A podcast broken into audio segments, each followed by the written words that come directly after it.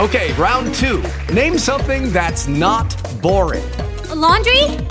Ooh, a book club. Computer solitaire, huh? Ah, oh, sorry, we were looking for Chumba Casino. That's right. ChumbaCasino.com has over 100 casino style games. Join today and play for free for your chance to redeem some serious prizes. ChumbaCasino.com. No purchase necessary. Full prohibited by law. 18 plus terms and conditions apply. See website for details. Buenas noches ya. Soy Jorge Ramos, director editorial de La Silla Rota. Y como cada lunes, desde que empezamos prácticamente ya en el fragor de esta batalla electoral, cada lunes nos vemos aquí en esta cita con las urnas 2021. Estamos como, como cada lunes también, Ivonne Ortega. Alejandro, ¿qué tal? ¿Cómo estás? Hola, muy bien, muy bien. Qué gusto, eh, Jorge, Ivonne, José, qué gusto saludarlos. José Roldán, ¿cómo estás? ¿Qué tal? Muy bien, eh, muy buenas tardes a Jorge, Alejandro, Ivonne. Muy bien. Bueno, pues este sí, efectivamente ya estamos entrando en la recta final. Eh, nos queda una mesa antes de la del, día eh, del día D, en el que bueno, pues vamos a ver qué resulta de, de, esta elección. Eh, cada vez hay pues mayores elementos de, de análisis, ¿no? para a ver qué, qué ocurre, ¿no? En, en las urnas ese día. Eh, la gente pues ya se está eh, alistando, ¿no? Eh, creo que ahora sí se empieza a sentir ya un poco más el, ambiente electoral y pues queda por revisar, insisto, pues muchos temas y en esta, en esta ocasión pues abrir, ya hemos abordado el tema de la violencia en, en estas elecciones, muy inquietante, pero eh, yo no sé si el caso de, Valle de Bravo con eh, la candidata eh, de, la, de la coalición pues opositora ¿no? a, a Morena, pues ha recibido amenazas, ¿no? es una historia un poco ahí que se ha venido contando a retazos. Raimundo Palacio fue quien lo, pues, lo da a conocer en su columna en el financiero el miércoles de la semana pasada. inquietante, y a partir de ahí, pues hemos visto muchos, muchos datos eh, en los que aparentemente no, no, no, no, no, no, ocurrió lo que dicen que ocurrió, eh, eh, pero sí creo yo que es emblemático, paradigmático de este asunto de la, de, la, de la implicación de la delincuencia organizada, del crimen en las elecciones, el caso de Valle de Bravo. Y eh, me gustaría preguntarte, José Roland, ¿tú cómo estás viendo este, este tema, eh, eh, particularmente el de, el de Valle de Bravo, el de esta candidata? Pero hay otros más. Hoy justamente nos estábamos enterando que en Veracruz tres candidatos a distintos cargos de elección anunciaron que dejan, dejan la campaña por amenazas a ellos o a sus familias. ¿Qué estás viendo? Mi impresión es que tenemos un fenómeno de este tipo creciente que se liga con otro elemento. Eh, en el caso de Valle de Bravo tenemos una candidata de la alianza en un gobierno estatal en donde está el PRI, con una alianza de PAN, PRD, eh, PRI, pero que me parece que esta alianza y los partidos han estado ausentes hubiese esperado una reacción mucho más armada, eh, más sistemática, no solamente de apoyo a su candidata, sino de acción, de protección, de cobertura, y no la estoy viendo. Y eso, por supuesto, me preocupa mucho.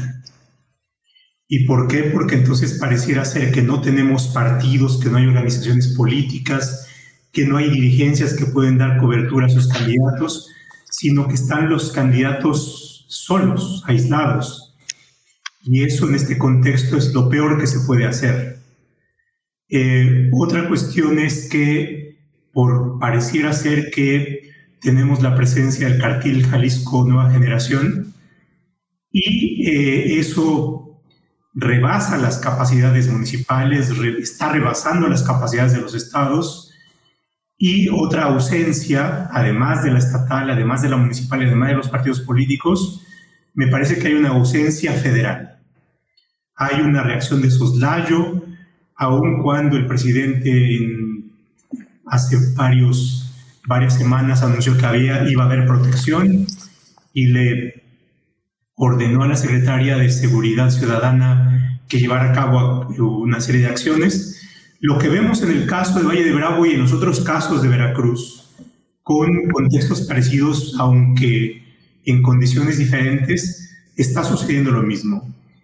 Las, eh, la atención está puesta en otro lugar, no hay acciones serias y me parece que esto es un problema no de un partido, es un problema de todos los partidos, es un problema del Estado mexicano, porque es el Estado mexicano el que en su conjunto debiera garantizar lo básico, y que son las condiciones de expresión democrática en donde los candidatos y los, como tanto ciudadanos pueden ejercer libremente su derecho a, ser votados en condiciones que debieran ser de paz, de contraste, de no violencia y por supuesto en donde los ciudadanos que no tenemos esa función, sino que nos ofrecen candidaturas, podríamos eh, escoger o elegir aquellas candidaturas que los partidos nos ofrecen y emitir libremente el voto. Y emitirlo no solamente libres de coacción, sino pensando que quienes, a quienes elegimos van a representar a los ciudadanos y no van a ser capturados o no van a ser parte de las las fuerzas del crimen organizado.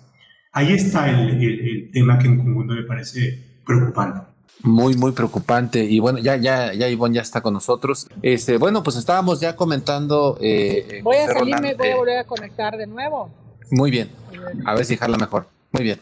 Gracias. Alejandro, ¿cómo estás viendo? Eh, fíjate que platicando con dirigentes de partidos eh, opositores al, gobierno, al de Morena, distintos, ellos me decían que eh, en, particularmente en, zonas de, tierra caliente, que pues, incluye eh, espectro, una parte del Estado de México, de Guerrero, de Michoacán, pero que también hay otras entidades como Sinaloa, Sonora, Chihuahua, Tamaulipas, en donde literalmente eh, no había forma de poner candidatos y que los candidatos eh, literalmente eh, los estaban imponiendo el, crimen organizado. Y este, insisto, caso de Valle de Bravo creo que es paradigmático de otros fenómenos, ya lo decía José, que están afectando a, todos los partidos políticos. ¿A qué te parece a ti el asunto? Porque, insisto, lo hemos estado hablando en varios de, de los programas, ¿no? De la violencia, de la inseguridad, pero, pero esto que conocemos eh, eh, de este caso concreto es gravísimo, ¿no? ¿Tú cómo lo ves?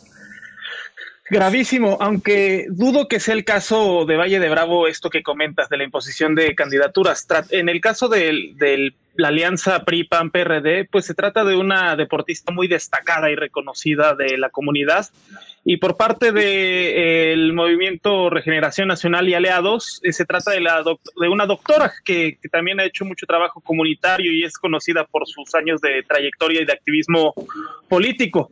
Eh, pero sin embargo, Valle de Bravo conserva esta dualidad, al tiempo que es uno de los destinos turísticos más concurridos de, pues los capitalinos y uno de los lugares con mayores bellezas y espacios de conservación ambiental, también eh, por su proximidad efectivamente con Tierra Caliente, no ha estado exento de problemas de violencia política. E incluso hay un paralelismo ahí cuando eh, incrementa la presencia del ejército en Michoacán y se habla de un efecto cucaracha, recuerden esos años que se comentaba así, en donde eh, los grupos del crimen organizado se movilizaron o se cambiaron, se mudaron a municipios aledaños y en este caso en Valle de Bravo fue cuando se eh, potenció la, violencia. Pues es infame esto de que tenga que cancelar. Hay, hay quien pone en tela de juicio la veracidad de este, del secuestro express.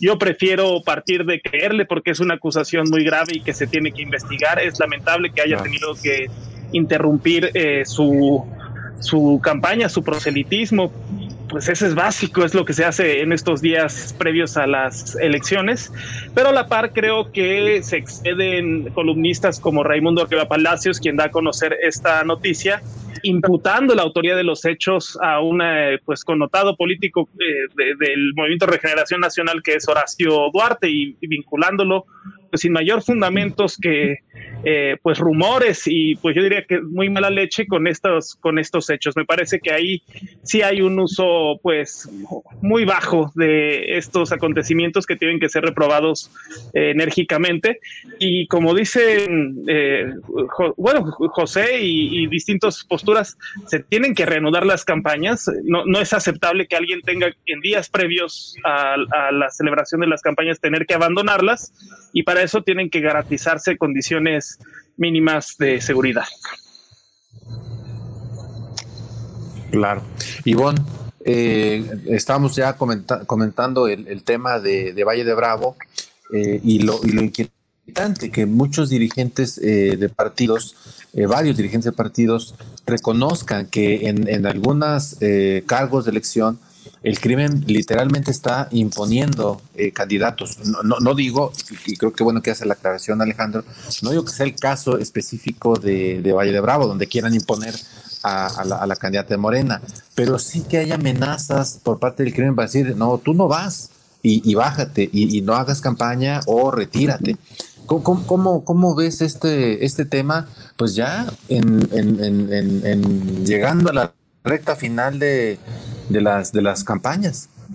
Es una condición, eh, me parece, muy grave, muy grave, eh, porque han comentado algunos columnistas, han hecho, eh, de hecho, estaba de gira el dirigente nacional del PRI en, en Yucatán y anunció la suspensión de su, de su actividad porque tenía que viajar a Ciudad de México para trasladarse al Estado de México y estar en una rueda de prensa que ya estaba convocada respecto a este tema rueda de prensa que por cierto no se llevó a cabo.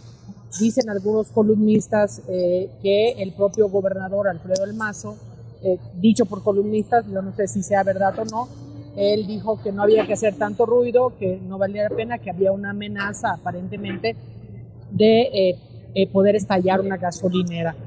Yo veo dos cosas muy graves aquí. Una, de ser cierta las condiciones que comentan las, las columnas o los, o los periodistas, pues es que efectivamente el crimen organizado está tomando el control de, lo que ellos dirían sus plazas, ¿no? Están, están controlando, déjense de quien esté en la competencia o ahí sí yo le quitaría cualquier color o cualquier partido. Están tomando sus plazas y eso es muy peligroso. Y la segunda que me parece todavía más grave es de ser cierto que haya, haya ganado la delincuencia respecto a con las amenazas el gobierno estatal haya retrocedido o se haya visto tibio en su acción, pues eh, es darle eh, más cancha a la delincuencia organizada, como pasó con la detención de Ovidio en el caso eh, hace tiempo atrás, en donde el propio presidente reconoce que él dio la instrucción de que se liberara a un personaje como lo es Ovidio Guzmán. Entonces, esta, esta tibieza o falta de firmeza en las acciones de seguridad de los gobiernos, tanto estatal como federal, me parece muy peligrosa y lo digo por conocimiento de causa. A la delincuencia organizada no le puede ceder tantito espacio porque ese espacio que tienen lo toman y quieren ir por más. Entonces hay que actuar con firmeza y tiene que ser los gobiernos llámese municipal, estatal o federal, que asuman la responsabilidad y no solo garanticen la seguridad de los candidatos y que esto no solo pase en campañas y, en candidaturas, sino que no le pase eh, a los ciudadanos en general. Claro, sí, yo creo que el, punto clave es ese, que el, Estado mexicano en su conjunto tiene que tomar eh, el, asunto con, mayor seriedad. Eh, curiosamente no es un tema que haya abordado el presidente eh, en sus conferencias matutinas, eh, de soslayo ha mencionado, pero, pero no es un tema que haya abordado con, con, profundidad eh, este de, de, Valle de Bravo y, en general, ¿no? lo, que dicen los, los líderes partidistas es que pues sí hay francas y, amenazas por parte de, los grupos del crimen organizado que están, como, como dice Ivonne, tomando la plaza, ¿no? O sea, están yendo por la plaza este, que, ellos creen que les corresponde y, lo están haciendo pues a, golpe de, amenazas. Así que pues esperemos que los próximos días eh, la, situación no empeore Eh, ya lo comentábamos, en Veracruz estábamos escuchando que hay eh, tres candidatos que se están eh, bajando, ¿no? De, de, ser candidatos justamente porque han sido amenazados, ¿no? Entonces, los próximos días serán, serán muy, muy inquietantes. El, el, asesinato del jefe de la policía en Sinaloa también dentro de este tramo de, campañas también resulta muy, una, una señal muy eh, ominosa, ¿no? Eh, ¿Qué fue lo que pasó? Hace mucho tiempo que no veíamos el asesinato de un jefe policiaco en, un estado y, ahora lo estamos viendo en el caso de Sinaloa. Entonces, pues está, está el asunto ahí y seguramente lo seguimos conversando en las, en las próximas mesas que nos quedan de, análisis. El siguiente tema que quiero poner eh, sobre la mesa, y aquí pues, hagamos un ejercicio de, a ver, ¿cómo creen ustedes que va a quedar el, mapa electoral? de, las elecciones. No sé si hayan hecho ya su, su quiniela, su análisis eh, de, por dónde ven las cosas o si se están peleadas. Creo que en varios de los estados la, situación se, se, torna, ¿no? Este, de final de foto, eh, o por lo menos eso, dicen las encuestas, que luego le fallan, pero ¿cómo lo están viendo? A ver, empezamos con, con Ivonne. Ivonne, ¿cómo, ¿cómo ves tus pronósticos? como siempre he dicho, la encuesta es la fotografía del momento, es el momento en el que, eh, pues en el ánimo en el que te tomaron la llamada, en el momento en que viste en las redes sociales, estuvieron en tu casa, domiciliarias, plazas, etcétera. Eh, ¿Qué sí estamos viendo? Estamos viendo, por ejemplo, eh, lugares en donde se están cerrando los procesos. ¿Cuál será el resultado? Según las casas encuestadoras, dicen que ha venido disminuyendo el ánimo hacia la votación de Morena, pero eso no quiere decir que no pueda lograr en un dado caso eh, poder hacer mayoría respecto a sus aliados, por ejemplo, ¿no? Como los, el Partido del Verde, el Partido PT, que, que van en alianza o en algunos lados, aunque no están en alianza, como es el caso de Yucatán, están compitiendo, perdón, las federales van en alianza, los locales no van, no van en alianza, este, habría que ver a cuánto llega. ¿Qué se, qué está viendo también? pues se está viendo en el caso de Movimiento Ciudadano, pues estamos eh, en franca eh, eh, ventaja en Nuevo León, que también diría es la fotografía del momento de, que se levanta la encuesta, en el caso de Campeche, y en dos estados muy importantes para nosotros, que es Colima y Nayarit, que están en la pelea nuestros candidatos, pero hay muchos municipios en donde ahí va creciendo Movimiento Ciudadano, y aunque aparentemente 10 días de campaña, 13 días para elección, ya realmente es muy poco, o sea, dos semanas, un poco menos de dos semanas. Ahora sí que en, proceso electoral cada minuto cuenta y cualquier cosa puede pasar. Yo me reservaría el pronóstico para el 6 de junio. A ver, voy a, voy a, voy a, voy a intentar sacarte la nota. Eh, ¿Dónde ves tú, por ejemplo, que no ganaría Morena? En Nuevo León. en Nuevo León y Campeche. Nuevo León, ok. En Campeche, en Jalisco, aunque no hay gubernatura, pero hay muchas diputaciones que están eh, en contienda. Hay estados donde pueden estar. Querétaro. En esa, en esa. Querétaro. Querétaro, en Tamaulipas. En Tamaulipas tampoco creo que, que, tenga condiciones. Y en otros estados que se van cerrando, depende de los números y las condiciones políticas que pasen día a día, ¿no? Hoy eh, vemos, por ejemplo, a un consejero de Morena en el caso de Yucatán que sale abiertamente a pedir el voto a favor de una candidata del PAN, una, una un consejero de Morena. Entonces, pues que cualquier cosa puede pasar. Entonces, en el caso de Yucatán, del segundo distrito federal en particular, ¿no? No sabemos cuántos más vayan a, Básicamente, a, ver, hablando de gubernaturas, básicamente Claro, pero a ver, básicamente de gubernaturas, ¿no verías que ganara Morena en, en Nuevo León, en Campeche, Querétaro? ¿Dónde más? En Campeche, en Querétaro, en Tamaulipas. Eh, yo le apostaría a Ajá, pero de gubernatura. Colima, de gubernatura, Nayarit y Colima. Ok, eh, creo que tienen opciones para Sinaloa, eh, en Baja California, en las bajas, en, las dos bajas, en las dos bajas, ocho. ¿En las dos bajas? en, las dos bajas, yo creo que pueden tener condiciones. Eh, Sonora. En Sonora, pronóstico reservado. yo creo que puede haber una diferencia ahí. Chihuahua. El pronóstico reservado. Chihuahua también puede ser pronóstico reservado y ahí creo que nosotros jugamos un papel importante, tanto en Sonora como, como Chihuahua. Eh, San Luis Potosí.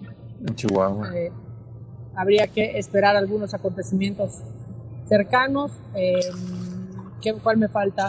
Estoy. Mm. Campeche, Sinaloa. en Sinaloa yo creo que ahí está. eh, Sinaloa ya dijo que lo veo complicado para cualquier otro partido. Creo que lo trae Morena, Morena en este momento. Faltan 13 días. Este, bueno, Sonora sí, Culiacán no, fíjense. O sea, van, a, van a ver esos fenómenos, por ejemplo. Pueden ser el estado, pero las capitales no, o los municipios más grandes, como en el caso de Nesa en el Estado de México. Por ejemplo, la competencia real está entre nosotros, entre Movimiento Ciudadano, y entre PRD. Claro. Y Nesa tiene nueve diputaciones federales. Es un municipio muy grande, es casi, casi Campeche, Quintana Roo y Yucatán, ¿no? Entonces, este, todavía falta porque no, no son solo las gubernaturas, sino municipios, este, municipios estado, como, como hablaba hace un momento en esa, o Aguascalientes, la capital, que tiene el 73% de la votación, en donde también está reñida ahí la competencia, y no vemos a Morena, que no es gubernatura, pero es casi, ¿no? 73% de la, de la elección. sí. Por eso yo diría pronóstico reservado, todavía no me aviento. Bueno, pues, difícil sacarte la nota. Oye, me estrangulan. Difícil sacarte la nota, pero al que, al que yo veía yo como, como a veces, a veces, a veces, mira, a veces te apoyaba a Alejandro, pero a veces como que decía, no, no, no, no, no. Pero al que veo muy dubitativo es a José Roland. José Roland, ¿tú cómo ves? ¿Tú cómo ves, José Roland, este, el, el, el, el- en el caso de las gubernaturas? Luego les voy a pedir su, su, este, su expectativa de, de diputaciones, De pero diputaciones. a ver, José Roland, gubernaturas, ¿cómo, ves? Te quito, cinco Sí. segundos nada más, es que es importante por el tema del COVID. en encuesta, la gran mayoría de los ciudadanos dice que se vaya a votar, que, eh, eh, y uno de los temas no es el COVID, pero el INE está teniendo una complicación eh, verdadera, valga la redundancia como Chespito, complicada, porque no ha logrado acreditar, si no me equivoco, ayer chequé y traía un poco más del 40% de los funcionarios de casilla y más del 50% de las casillas cambiadas de domicilio, porque habían muchos domicilios en donde, o sea, muchas casillas que se abrían en domicilio. Y hoy las personas que prestaban su casa dicen, yo no quiero que estén 700, 600, y 500 personas entrando si llevo un año cuidándome. O si me tocó ser funcionario de casilla, llevo un año cuidándome, pues no voy a estar encerrado con 30 y tantas personas, que es un tema que tiene que eh, eh, discutir el INE, porque con todos los partidos que, y sus representantes, si, si llegaran a estar completos, estamos hablando de casi 40 personas con los funcionarios de casilla en un salón de clase, por ejemplo, si fuera escuela. Hay escuelas que por la pandemia están vandalizadas y no están en condiciones de poderse eh, eh, abrir el día de la elección. Entonces, casi el 50% de las casillas han cambiado de domicilio y hasta donde chequé ayer, el 42%, 44% solo se había logrado acreditar de funcionarios de casilla. Entonces va a ser una elección bastante compleja, ¿no? Además de... Esa- esa la sí es nota. Esa sí. Ahora Esa es nota. Sí. Esa sí es nota, pero que además agrega las... Eso es un buen dato. Sí, sí, es un dato muy duro, ¿eh? Por supuesto. Ahora, yo creo que también es un buen momento para pensar en alternativas como las urnas electrónicas y, que, Ajá. y creo que tiene que, que verse esto ante la eventualidad. El futuro es impredecible ¿no? y las condiciones más. A ver, yo creo que Morena va a tener el mayor número de gobernaturas eh, ganadas. Hay A ver. en este momento claras eh, cuáles. Eh, Baja California, eh, Guerrero, creo que Sinaloa, Sí.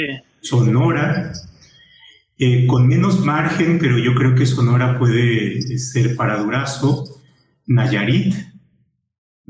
Nayarit. eh, ¿Y cuál otra más? Eh, creo que serían, no, a ver, no se me viene a la mente, pero creo que esas, esas serían las, las ganadas por el por Morena. Hay algunas otras en donde se creo que llevaría no tiene Morena. posibilidad. Eh, ¿Cuál es? Eh, Querétaro y eh, Nuevo León. Me parece que en esas estaría descartada cualquier sorpresa.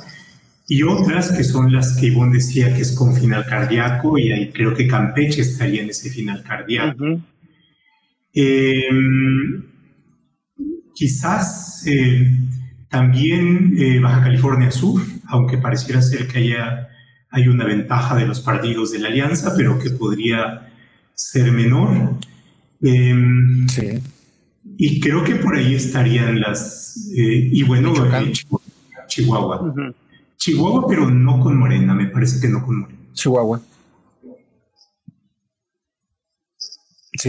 Yo también creo que más o menos va por ahí. Pero a ver, Alejandro, no te veo así. No, sí, sí, no, no, no. ¿Mandé? Sí, no. Muy bien. Pero vamos a apuntar.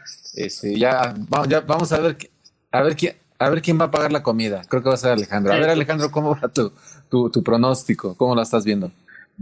Pues eh, la, primera reflexión que haría es que, eh, salvo dos casos que yo diría que es Campeche y Nuevo León, hemos visto de todo, golpes bajos, campañas sucias, muchos actos de proselitismo, propuestas, ha habido de todo, pero las preferencias se han mantenido muy estables eh, a lo largo de las campañas, lo cual te habla de que te abro una pregunta, ¿no? ¿Qué tanto efecto tienen las campañas, el proselitismo en las preferencias electorales de la ciudadanía?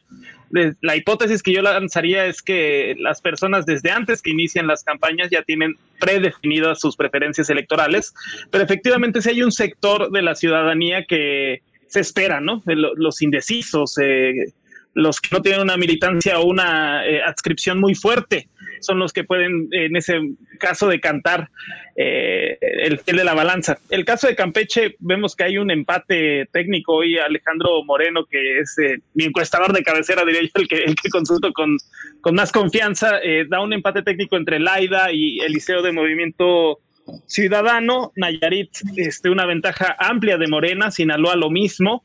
Querétaro también una amplia ventaja, pero en este caso de Mauricio Curi del PAN. Y recordar, Creo que Querétaro, si mal no recuerdo, fue el único estado que no ganó López Obrador en 2018. Fue solamente ahí donde ganó Ricardo Anaya. Colima, eh, Indira Vizcaíno va muy adelante. Y en Baja California Sur, un muy buen candidato fundador de Morena, eh, pues todavía con posibilidades, pero ahí apunta el, este, el encuestador que va adelante, el candidato de la alianza panista, del, PAN. Em, y bueno, el caso de, Nuevo León es muy interesante porque ahí es el, caso, digamos, atípico, el que si hay una volatilidad en las preferencias. Eh, veíamos a Clara Luz muy firme en, eh, disputando el primer lugar contra el priista Adrián de la Garza. Y hoy vemos que se han volteado todos los esquemas, una lavadora y ahora es eh, García, ¿no? Samuel García de Movimiento Ciudadano quien la está encabezando.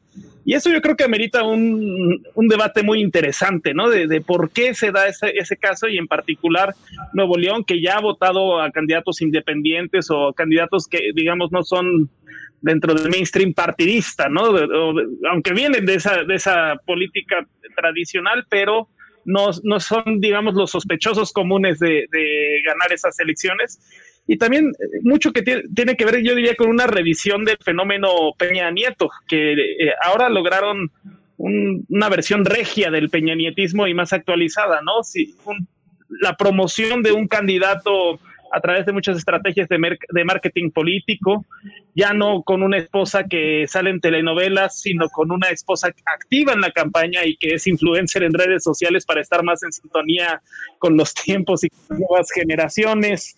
Em, digamos también, eh, pues muy cercano a muchos grupos eh, eh, de poder, en este caso incluso es evidente que el norte, el periódico eh, el Reforma de, Regio está encumbrando esta candidatura, así como sectores del empresariado, como pasó con Peña Nieto en estos eh, grupos de poder prácticos, y donde pues eh, digamos que el candidato es apenas, digamos, un engranaje de un entramado, una maquinaria de poder, pero que sí está logrando allegarse de las preferencias electorales de los votantes y a través de una campaña con mucho marketing, pero la verdad es que hecha de manera muy inteligente, Ahora veíamos incluso ayer a Yahweh acompañado por la avanzada regia del rock, que resultó un poquito de retaguardia, pero escuchábamos a Gentálica, a Pato de Control Machete, a Plastilina Mosha apoyando a, Samuel. Entonces, bueno, hay un fenómeno interesante que salta respecto al resto del, país en donde ha habido una estabilidad eh, muy notoria, ¿no? En, cuanto a las preferencias electorales. Sí, pues ahí están ya los pronósticos. Yo agregaría un par de elementos. Eh, uno, eh, lo que creo que los cuatro, los cuatro coincidimos en que el caso de Nuevo León es muy importante y que definitivamente Morena no tiene ninguna posibilidad. Y que eh, ya lo señalaba eh, Alejandro, eh, sí hay una volatilidad este, muy fuerte. O sea, al principio parecía que Clara Luz traía el, el, toda, digamos, iba, iba bien, ¿no? Pero pues, se le volteó el santo de espaldas y ya no, ya, ya no la recuperó. Y también el candidato de Morena Monterrey renuncia. Eh, ah, sí, por ejemplo, ¿no? bueno, se lo habían pirateado al PAN. Se lo habían pirateado al PAN, ¿no? Este senador, sí, este, luego se regresa. Que yo creo que Morena también jugó este mismo juego. Eh, y, fue una, una, una apuesta audaz de Morena. Esto es la candidata, por supuesto, no es una militante del Frente Popular Tierra y Libertad no, no estuvo con el Partido del Trabajo en los movimientos populares, o no fue eh, Rosario Piedra, que viene de la, los desaparecidos en la Liga 23 de septiembre. No, es esa fue, no, fue la apuesta. No fue una militante de raigambre popular y de izquierda. Eh, fue alguien que también tiene una relación fuerte con los grupos empresariales, que viene de un abolengo priista, Así es que yo creo que aquí, pero más allá de eso, que la verdad es que me pareció interesante, es la lógica de lo local y también la valoración de lo local, lo que ha hecho parte de los movimientos y la explicación. Y el que la hayan captado con una mentira fue el golpe, el golpe en la línea de flotación. Simple y sencillamente eh, pero por otra parte, más allá de esto, tampoco tuvo la capacidad de responder y de manejar la crisis. Y la verdad creo que esa es una de las cuestiones que es rescatable en estas campañas y lo vimos muy claramente en el caso de Nuevo León. Y, es decir, la candidata en sí misma se desinfló, ¿no? Perdón, si me dejas agregar algo, lo interesante aquí es que al mismo tiempo también cacharon en una mentira a Samuel García, eh, de que no conocía al June, este líder de un grupo de la delincuencia organizada. Adrián de la Garza saca un video eh, pues de campaña sucia, ¿no? En su infancia, en una de las fiestas. Los dos manejan mal la crisis, se montan en la, en la, en, sostener esa, eh, digamos, contra toda evidencia.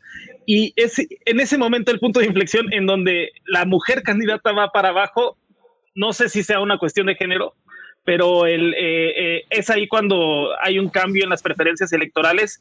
A Clara Luz le castigan la mentira y a Samuel García, el electorado de Nuevo León, eh, se la perdona, digámoslo así. Bueno, no sé si Ivonne tenga algo que decir, pero aquí el asunto es que este Clara Luz es este hizo ahora sí que cometió su, su, su mentira, pues ya grandecita, y Samuel pues era un niño, ¿no? O sea, no, pero la mentira la dijo en la edad adulta, ¿no? Digamos, la, mentira la sostuvo en la edad adulta. Ajá. Sí, habría que ver, por ejemplo, yo no me acuerdo, por ejemplo, a, qué fiesta me llevaban mis papás a los nueve años. Esa es la verdad. Si saliera una foto, pues no sabría decir si es verdad o no, porque no me acordaría qué es lo que pasa en el caso de Samuel. Lo que ayudó en el caso de Samuel es el que, que presenta la denuncia con un, una posibilidad de nexo con alguna delincuencia organizada, es el que fue procurador durante seis años. Y Samuel ya era adulto y ya era, fue candidato a senador y fue senador y había ganado el Senado. Si hubiera habido alguna situación, pues el procurador no lo hubiera presentado en campaña, lo hubiera, lo hubiera procesado no en campaña, ¿no? Si hubiera algún acto vinculatorio. Creo que esa es la diferencia entre uno y otro. Y en el otro caso, dice, no conozco a Nexium, no sé de qué se trata esa organización, no conozco a Reiner y le revientan un video de 40 minutos en un comedor en donde está platicando con, con, con, Reiner, ¿no? Es una cosa es que pude decir, si lo conozco, pagué eh, una asesoría. O y ya, y ya.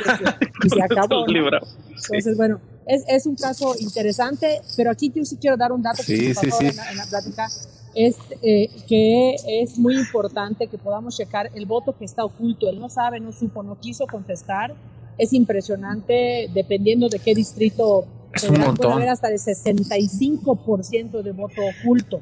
¿Qué va a pasar? Y por eso yo decía pronóstico reservado. ¿Qué va a pasar con ese 65%? Hay hasta 48, pero no menos de allá, en donde dice no sabe, no supo, no quiso contestar. ¿Qué va a pasar con ese voto? Pues no sabemos a quién se lo están ocultando. Si al gobierno federal, al gobierno estatal, al gobierno municipal, a los que no tienen partidos, a los partidos nuevos, no sabemos, pero hay un voto oculto muy grande que si sale a votar va a ser una diferencia que no estamos viendo en ninguna encuesta. Así es, totalmente, totalmente. Este, bueno, nos, dice Guadalupe Met, que está viéndonos, dice, prefiero malo conocido que ignorancia, fracaso y cínica corrupción. Y Rafael Diosdado nos menciona un estado que, que ninguno, ninguno dijimos, eh, Zacatecas. Zacatecas, Zacatecas. Morena. Eh, eh, Rafael Diosdado dice que él, él lo ve por Morena, así es, lo ve por Morena, aunque creo que es también de las que se está cerrando, eh, con, con el PRI, la candidata, eh, una, una mujer. Claudia Naya, creo, ¿no? Claudia sí, Naya, mujer sí. senadora. Este, Claudia Naya, es correcto, Claudia Naya, que este, es un personaje interesante, ¿eh? y, pero sí pareciera que se inclinan por, por, por eh, el, el, monrealismo, aunque ya vimos que Monreal anda preocupado porque la semana pasada le fue a aventar toda la caballería este, de senadores para respaldar a su hermano, ¿no? Pero bueno, ahora, a ver, de, de los, de los diputados, eh, ¿cómo están viendo? A mí me decían eh, que algunos de los escenarios que están viendo es que eh, la oposición tenga alrededor de 267 eh, diputados, ¿no? Eh, quizá un poquito más arriba o quizá un poquito más abajo, ¿no? Eh, incluso a lo mejor abajo de, de 260, ¿no? Este, y, alguien me decía que ahí hubiera sido importante que Movimiento Ciudadano fuera con, con, con, la alianza opositora, porque si Movimiento Ciudadano se, se hubiese sumado con tranquilidad, se hubieran alcanzado los 270 tranquilamente, si no es que más, en una alianza opositora. Pero más allá de eso, el hecho real es que Movimiento Ciudadano va por su lado. ¿Cuántos diputados eh, estiman ustedes eh, federales que, podría alcanzar, eh, por un lado, la alianza opositora, por otra parte, MC, y por otro lado, eh, Morena y, pues sus aliados, básicamente? Ivonne, ¿cómo, cómo, cómo ves tus números? Perdón, es que apago, apago el micrófono para que pueda escucharles bien. Sí. Este, eh, digo, eh, eh, primero tengo que hacer un reconocimiento en el caso del Movimiento Ciudadano de algo de lo que puedo hablar, es que Movimiento Ciudadano todos están haciendo un extraordinario esfuerzo, cada uno con sus alcances, con sus medidas. ¿Qué va a tener Movimiento Ciudadano? Un, un crecimiento muy importante. vemos condiciones, por lo menos en 40 distritos, con 40 compañeros nuestros que en este momento en esos números están en condiciones de poder ganar, a lo mejor un poquito más y con la, y la proporcionalidad de las diputaciones plurinominales a lo mejor podemos tener una bancada interesante de 40, 45, ojalá fueran más, pero, pero 40, 45. Eh, en el caso de la oposición he leído respecto a estos 200 y fracción. Aquí quiero hacer una aclaración, esa de la oposición hay que ponerle entre comillas, porque se dicen opositores en la boleta, sí, sí, pero si revisamos en la actualidad han sido apoyadores de muchas reformas constitucionales, por cierto, la que hemos discutido acá, la de la, sí, la ampliación del mandato del, del, ministro de la Corte, pues ha sido este, una, una alianza apoyadora. Pero bueno, quitando esa parte, yo creo que nosotros podemos tener 40, 45 diputados, a lo mejor un poco más, y ahí pues súmele lo que pueda ganar la alianza que están, que están conteniendo, si son 220, pues ahí tendremos como 200, lo que están calculando, 267, 280, por allá. Pero yo vuelvo José a decir Roland, ¿cómo ves, no, no cómo van tus números? Sí, sí, sí. Sí, no, no, no, no, no. Claro, este, como diría mi abuelo, este, algunos ya están este, negociando el potrillo y, y, la, y la yegua, pues todavía ni, ni da luz. Este, José Roldán, ¿tú cómo ves los números? Eh, me parece que Morena va a ser el partido que tenga mayoría, eh, pero mayoría en la votación, es decir, el partido por el cual se va a votar más. Ahora, yo no tendría la misma lectura en, en el movimiento de Movimiento Ciudadano. ¿Por qué? Porque creo que las participaciones de los partidos o la votación que tenga no, eh, no, no necesariamente se traslada mecánicamente a la suma de las proporciones. Y creo que no en un ambiente tan polarizado en el cual eh, los discursos se han centrado en el pro y en el contra y han hecho campañas en el sentido de que los que quieren es regresar para poder eliminar los apoyos a los eh, adultos y a los jóvenes y a repartirse los moches y demás, y no, y los otros, está, es una cuestión de peligro y destrucción de México, lo cual polariza y divide al, electorado en, dos. Y, creo que eso es, eh, e, eso eh, tiende a, exacerbar no solamente los pros y contras, sino a dividir el electorado en función de antipatías o simpatías. Y me parece que la realidad es mucho más compleja y hay terceras y cuartas y quintas opciones. Y el, haberse dividido en dos grandes grupos me parece que tendería hacia eso. Y en ese sentido no me parece mala la, opción de movimiento ciudadano y creo que al menos mi impresión es que va a tener números eh, más altos de aquellos que hubiese esperado si se hubiese sumado a la alianza como partido. Y, en el futuro eso, eso, puede resultar interesante. No sabemos qué vaya a pasar en el futuro, pero si sabe aprovecharlo, creo que podría resultar interesante para generar una fuerza socialdemócrata ante la pérdida de este carácter por el PRD y creo que eh, a, mediano y a largo plazo no, no me parece mala. Porque también da otro cauce para aquellos que buscan terceras opciones y que no se identifican con ninguna eh, de estas grandes alianzas y en donde puede parecerse rara que aquellos eh, distintos al partido oficial digan ahí está el PRIAN, pero por otra parte cuando buscan al partido oficial ahí está también el, el PRIAN-PRD, ¿no? En fin, tampoco hay una gran... La, gran diferencia es el líder, el, el, carismático. De lo demás, la verdad es que no, no, no encuentro mucha diferencia. Y creo que eso es lo interesante. Ahora, aun cuando tenga la mayoría, me parece que no va a alcanzar la mayoría, eh, la misma mayoría que tenía en este momento, creo que se va, eh, y esa es como la historia de las intermedias.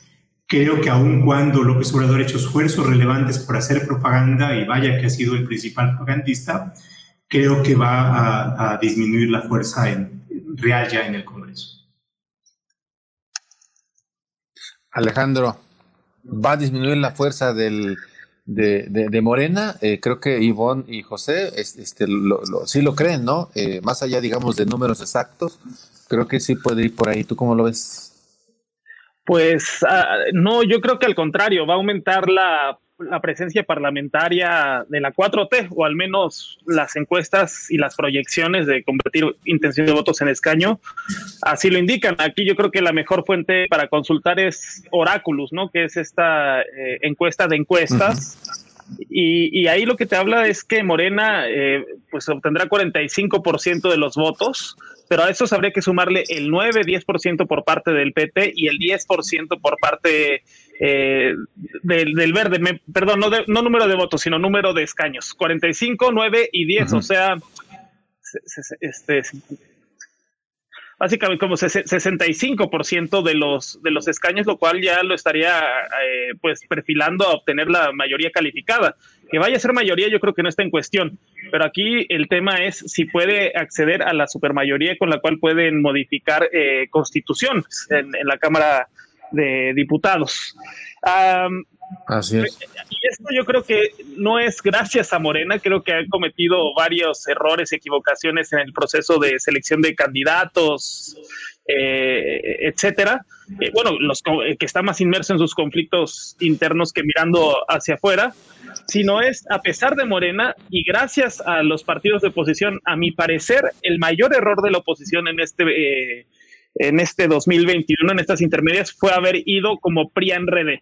porque es absolutamente funcional a, nuestra narrativa de, ya ven, son lo mismo, solo quieren restaurar los privilegios del pasado, lo mejor que tienen que ofrecer es el viejo régimen, como los partidos que antes escenificaban la disputa electoral ahora van todos unidos contra el nuevo que es Morena, y además esta alianza auspiciada auspiciada por Claudio X González y por Gustavo de Hoyos, que en el imaginario colectivo pues son, digamos, los malos del cuento. Hoy veía que Gustavo de Hoyos, ex Coparmex, ex presidente de la Coparmex, eh, publicaba una columna del Reforma, ¿no? De cómo dirigirse a sus trabajadores, cómo codificar, hablando con una condescendencia e ingenuidad, pensando que los trabajadores son ignorantes, y me parece que es elocuente este ejemplo de que, de que no han entendido nada. Hoy me parece que el principal factor para que no exista una oposición fuerte en Morena es que el PRI, el PAN y el PRD, esta coalición están estorbando no ayudan a generar una alternativa nueva. Y yo creo que en este contexto, pues sí, eh, la apuesta de Movimiento Ciudadano fue audaz, aunque también hay que decir y eso asumiendo la hipótesis o el supuesto de que se suman automáticamente los votos, algo que yo desde mi punto de vista es dudoso, pero posiblemente esos votos que obtenga Movimiento Ciudadano en entidades federativas van a ser los que le den las gubernaturas a, Morena y no a la alianza opositora.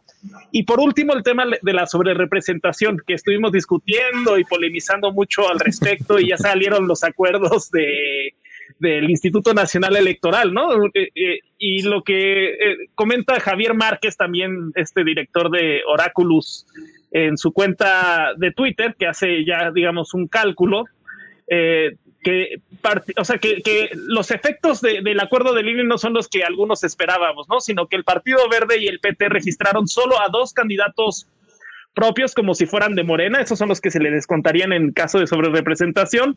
Y en cambio, esto está muy chistoso porque curiosamente es el PRD y el PAN quienes serían los más afectados por este nuevo acuerdo porque registran en conjunto 11 candidatos propios cuya afiliación real es eh, la priista.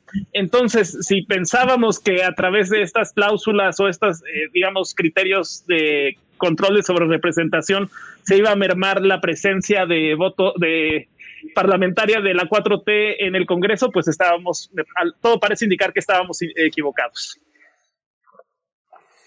Sí, se me hace que hay algunas decisiones que eh, van a terminar siendo eh, totalmente lo contrario de lo que estaban esperando. Y, creo que sí, efectivamente, al final de cuentas, más allá de que se critica a Movimiento Ciudadano de si estaba haciéndole, digamos, el caldo gordo a, Morena, ¿no? Eh, creo que sí, eh, al final de cuentas ya no va a ser el yin y el yang, sino que puede haber una opción intermedia que eh, salga, ¿no? Emerja. Y luego otro detalle también que me llamó la atención fue cuando, y llamó la atención mucho, creo que todos lo leímos así, cuando redes sociales progresistas eh, se lanza sobre el presidente, ¿no? Y todo el mundo, pues, ¿qué pasó? Pues, que no eran amigos. Eh, cuando en la verdad eh, lo, que se empezó a ver es, a ver, lo que están viendo es que no van a alcanzar el, porcentaje para sobrevivir. Y entonces lo que tienen que hacer es distanciarse para que obtengan un, por lo menos, ¿no? el el porcentaje requerido para sobrevivir. Pero sí, falta, eh, falta ver mucho, pero bueno, ahí están pues los, los escenarios.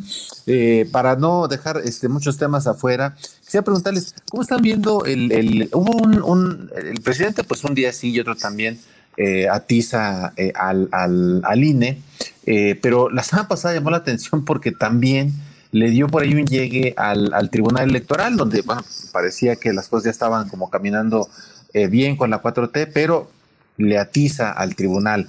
Eh, ya estamos pues a dos semanas. Eh, ¿Ustedes creen que este, este choque ¿no? entre el, presidente del observador y, el, y los órganos, tanto el INE como el tribunal, cada una de sus pistas, si estos choques van a afectar de alguna manera el, el proceso? Ivonne. El micrófono sigue la guerra, sigue la guerra del presidente con el INE, sigue la guerra ahora con el tribunal. Eh, eh, esta, esta denuncia de, que presenta Porfirio Muñoz Ledo respecto a cuál es la justificación por el cual no le permiten reelegirse como, como diputado federal, creo que es uno de los temas que, que, genera esto. Y la otra que llama la atención es la que es dirigente de las mujeres, en donde eh, todavía sigue siendo parte del, del, organigrama, todavía sigue siendo parte de la dirigencia morena. Dice que de las candidaturas no se decidieron por encuestas, puesto que no hay encuestas pagadas en en, en, Morena y entonces les dicen que en su caso particular, en ese caso particular es una candidatura de designación y vemos entonces al presidente eh, sobre eh, eh, el tribunal. Y algo que a mí me llama mucho la atención es la postura del ministro que les pide por escrito a sus compañeros que puedan anticipar la condición de su votación que no sé cuál haya sido la intención, sino entonces para qué la mesa, para qué el debate, para qué eh, todo lo que hemos eh, orquestado como instituciones para que puedan ser y cuál sería la intención de saber cuál es la votación eh, previo a, es para que le llamen, para que le digan que está investigado por la UIT, que le van a congelar las cuentas, este, que necesitan el voto de otra, de otra manera. Eso me parece y me ha llamado mucho la atención y es que eh, eh, hay que eh, tener mucho cuidado con estos temas porque pues, al final de cuentas son los garantes del proceso. ¿no? Claro. José Roldán, siguen bajo fuego los órganos. ¿Cómo, cómo, ¿Qué tanto te preocupa esto? Siguen bajo fuego y seguirán bajo fuego. Y en mi impresión, el tribunal es víctima de dos de dos situaciones. Una tiene que ver, así como Alejandro decía, que la oposición es su peor, en sí misma es su peor enemigo, al tribunal le ha sucedido algo parecido. Esto es, el tribunal creo que ha perdido presencia, ha perdido respetabilidad a partir de su propia mecánica y de sus propias reacciones internas. Ahora, pero no es solamente un problema de los seres humanos que están como magistrados, y que han entrado en una dinámica de desgaste interno y también de desgaste hacia afuera, sino tiene que ver con el diseño. Eh, ¿Por qué? Primero por el método de selección. Luego porque el hecho de que el presidente del tribunal sea designado internamente, eso lleva a una política interna y la política interna tiene que ver con patrimonialización de las estructuras internas. En el mejor de los casos dividen al tribunal en siete partes, cada uno de los cuales los magistrados designan a funcionarios aquí y allá y eso genera problemas. Luego tiene que ver con las expectativas. Esto es, los magistrados como seres humanos tienen expectativas, por ejemplo, de ser ministros de la Corte.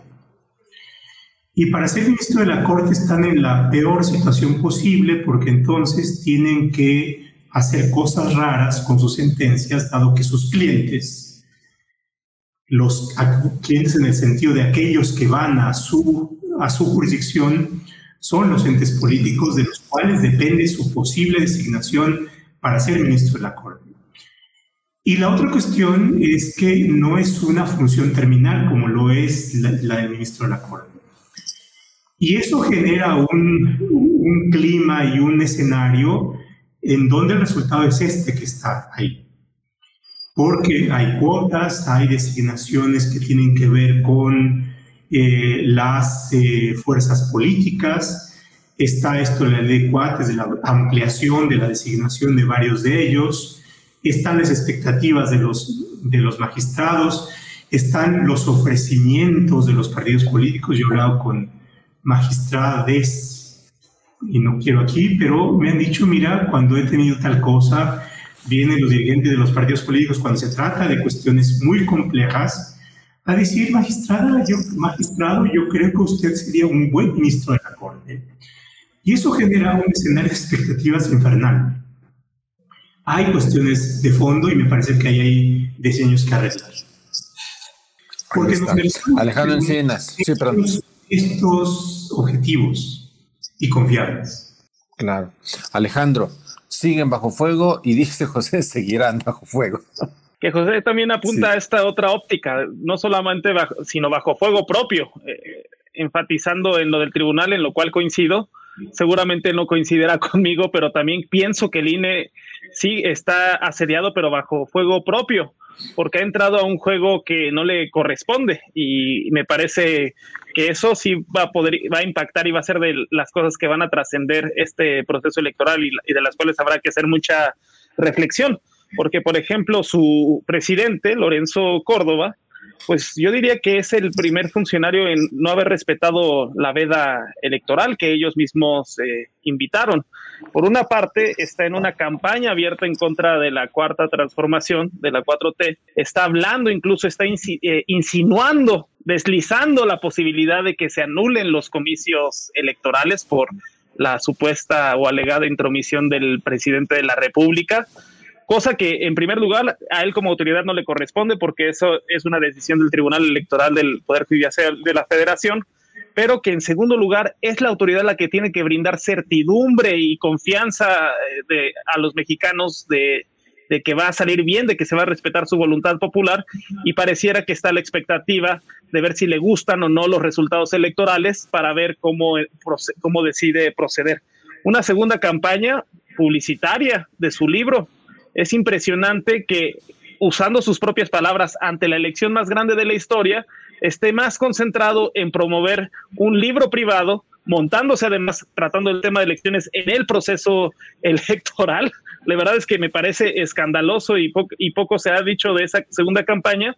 Y una tercera, que es ya no consejero presidente, sino pareciera que es consejero presidenciable. Es ilustrador que aunque él no ha dicho o no ha manifestado sus aspiraciones presidenciales, ya haya encuestas serias como la que elaboró el país, en donde lo ubiquen como uno de los posibles candidatos de la, de la oposición.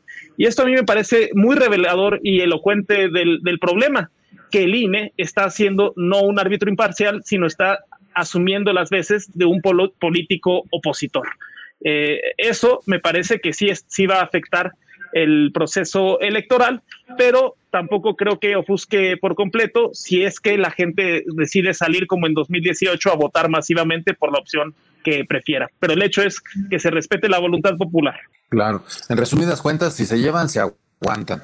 Este, y no, pero hay, un asunto que se me había olvidado comentarles. Nosotros como lo ven, pero habrá que estar atentos que eh, da la impresión, eh, justamente ahorita me, me, acordé por lo que decías de, de, Lorenzo, que lo dijo en una entrevista, eh, yo creo que en algunos estados iban a apostar por anular la elección.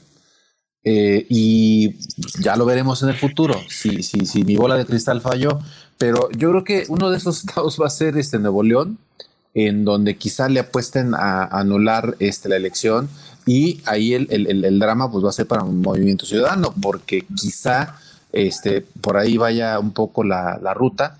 Eh, y no solo Nuevo León, quizá también algunas otras entidades, eh, no sé, San Luis Potosí, eh, que, huelen, ¿no? Un poco a ese tema. ahora sí que está, está, está por verse, ¿no? bueno, se nos acaba el tiempo, pero no quisiera dejar pasar un tema y quisiera conocer sus impresiones sobre esto que dijo el, secretario de, Marina, el almirante, la semana pasada en una de las conferencias mañaneras al referirse a los jueces como, como los enemigos. Eh, lo, inquietante es que pues, lo haya dicho eh, eh, a un lado teniendo al comandante supremo ¿no? de las Fuerzas Armadas enfundado en su, en su uniforme militar y que hablara en términos militares. Ahora sí que dirían por ahí, en el término militar de la palabra creo que estaba todo, todo el contexto dado eh, y, llamó demasiado la atención y, no, quisiera este, que, termináramos sin conocer su, punto de vista sobre, sobre esta, este, este señalamiento del, secretario de Marina, Iván Ortega. A mí me parece gravísimo, gravísimo y qué bueno que nos alcanza que sea unos minutos para poderlo eh, eh, comentar, porque generaliza. lo que hace, lo que hace el secretario es decir eh, a, involucrar a todo, eh, a todo un poder, al poder judicial, como cómplices. Una cosa es que pueda haber algún juez que esté corrompido con la delincuencia organizada, algunos jueces que estén corrompidos. Es como si nosotros dijéramos que las Fuerzas Armadas están corrompidas con eh, la delincuencia organizada, generalizando a todos cuando no es así. Puede ser que haya algún general, algún soldado, puede ser que haya. Y hacerlo desde la tribuna que lo hizo, estando al lado el mando supremo de las Fuerzas Armadas, a mí me parece que este fue un tema muy peligroso, que ojalá pudiera aclararse, que debe de aclararse, porque es una lectura eh, muy peligrosa, no solo para el país, sino eh, hasta para la lectura internacional. Claro. Eh, José Rondán. Las palabras se dicen por algo y el jefe de las Fuerzas Armadas es, tiene una gran responsabilidad y los jefes de las armas también. Eh, los jefes de las armas eh, están, y bueno, por razones de la vida he tenido proximidad con militares, acostumbrados y están sujetos a la disciplina pero también en su propia lógica, en su propio espíritu de cuerpo, las palabras que usan tienen significados específicos que no tienen para los civiles. El presidente de la República ha dicho, yo no tengo enemigos, tengo adversarios. El presidente creo que tampoco debería tener adversarios. Pero cuando los militares dicen, tengo enemigos, asumen el término enemigos en la lógica castrense en la lógica de la guerra de amigos y enemigos. Si el presidente no puede tener enemigos y tampoco debería tener adversarios, los militares tampoco deberían tener adversarios, salvo cuando se trate de una guerra en territorio extranjero, pero no al interior y menos cuando sus manifestaciones no son a un juez en específico, no son a alguien en concreto, sino es a los jueces, que es un poder del Estado ellos no son un poder del Estado, pero se están convirtiendo en un poder del Estado. Y este es uno de los grandes errores que está cometiendo el presidente López Obrador, de empoderar a los militares. Y las palabras tienen que ver con esa expresión libre ante, el, su propio jefe de empoderamiento, porque las palabras eh, significan eso, significan posiciones, significan formas de concebir la acción. No están hablando en un café, entre amigos, en una cena, en donde hay cierta libertad, están hablando en un acto donde está el jefe de Estado. Y eso, por supuesto, es una expresión de qué es lo que está pasando en el empoderamiento no solamente de los poderes económicos, como puede darse también, sino, o de ciertos poderes económicos, sino de los poderes fácticos, y los militares son parte de los poderes fácticos. Claro. Alejandro Encinas, tu valoración. Sí, eh, aquí eh, no importa tanto lo que se dice, sino quién lo dijo, ¿no? Y eh, es un problema más de ad hominem. Por lo general hay que priorizar el argumento por encima del emisor, pero en este caso, por la envergadura, el poder, las características eh, castrenses, efectivamente creo que no podemos aceptar ni normalizar que eh, militares y marinos se expresen políticamente sobre otros poderes. Creo que ahí hay que establecer una eh, franja eh, muy clara, aunque también considero que sí existe una podredumbre en ciertos sectores del Poder Judicial que, que ha han sido penetrados por grupos de la delincuencia organizada, pero corresponde entonces a las autoridades civiles, a los actores políticos, pues expresarse en esos términos, más no, no creo que sea lo más adecuado para nuestro país que, que altos rangos de, la Marina se expresen en ese sentido sobre uno de los poderes civiles. Pues ahí está.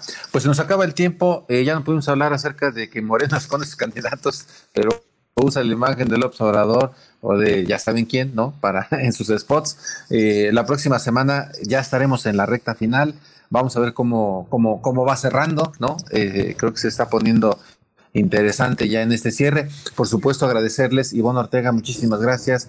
José Roldán, muchas gracias. Alejandro Encinas, agradecerles a los tres, como siempre, su, su tiempo. Eh, y por supuesto, también agradecerles a quienes eh, nos hacen el favor de, de seguirnos. Ya saben, eh, también tenemos la versión podcast, en fin, en YouTube y nuestras transmisiones en redes sociales. Por supuesto, para que puedan pues ver estas conversaciones que lo que intentan es pues generar la inquietud y que la gente se interese de estos temas. Muchísimas gracias, buenas noches y nos vemos la próxima semana. Okay, round two. Name something that's not boring. A laundry? Ooh, a book club. Computer solitaire, huh? Ah, oh, sorry, we were looking for Chumba Casino. That's right. ChumbaCasino.com has over 100 casino style games. Join today and play for free for your chance to redeem some serious prizes. ChumbaCasino.com. No purchase necessary. Full prohibited by law. 18 plus terms and conditions apply. See website for details. Dale más potencia a tu primavera con The Home Depot. Obtén una potencia similar a la de la gasolina para podar, recortar y soplar con el sistema OnePlus de 18 voltios de Ryobi desde solo 89 dólares. Potencia para podar un tercio de un acre con una carga. Potencia para recortar el césped que dura hasta dos horas. Y fuerza de soplado de 110 millas por hora. Todo con una batería intercambiable. Llévate el sistema inalámbrico OnePlus de 18 voltios de Ryobi. Solo en The Home Depot. Haces más. Logras más.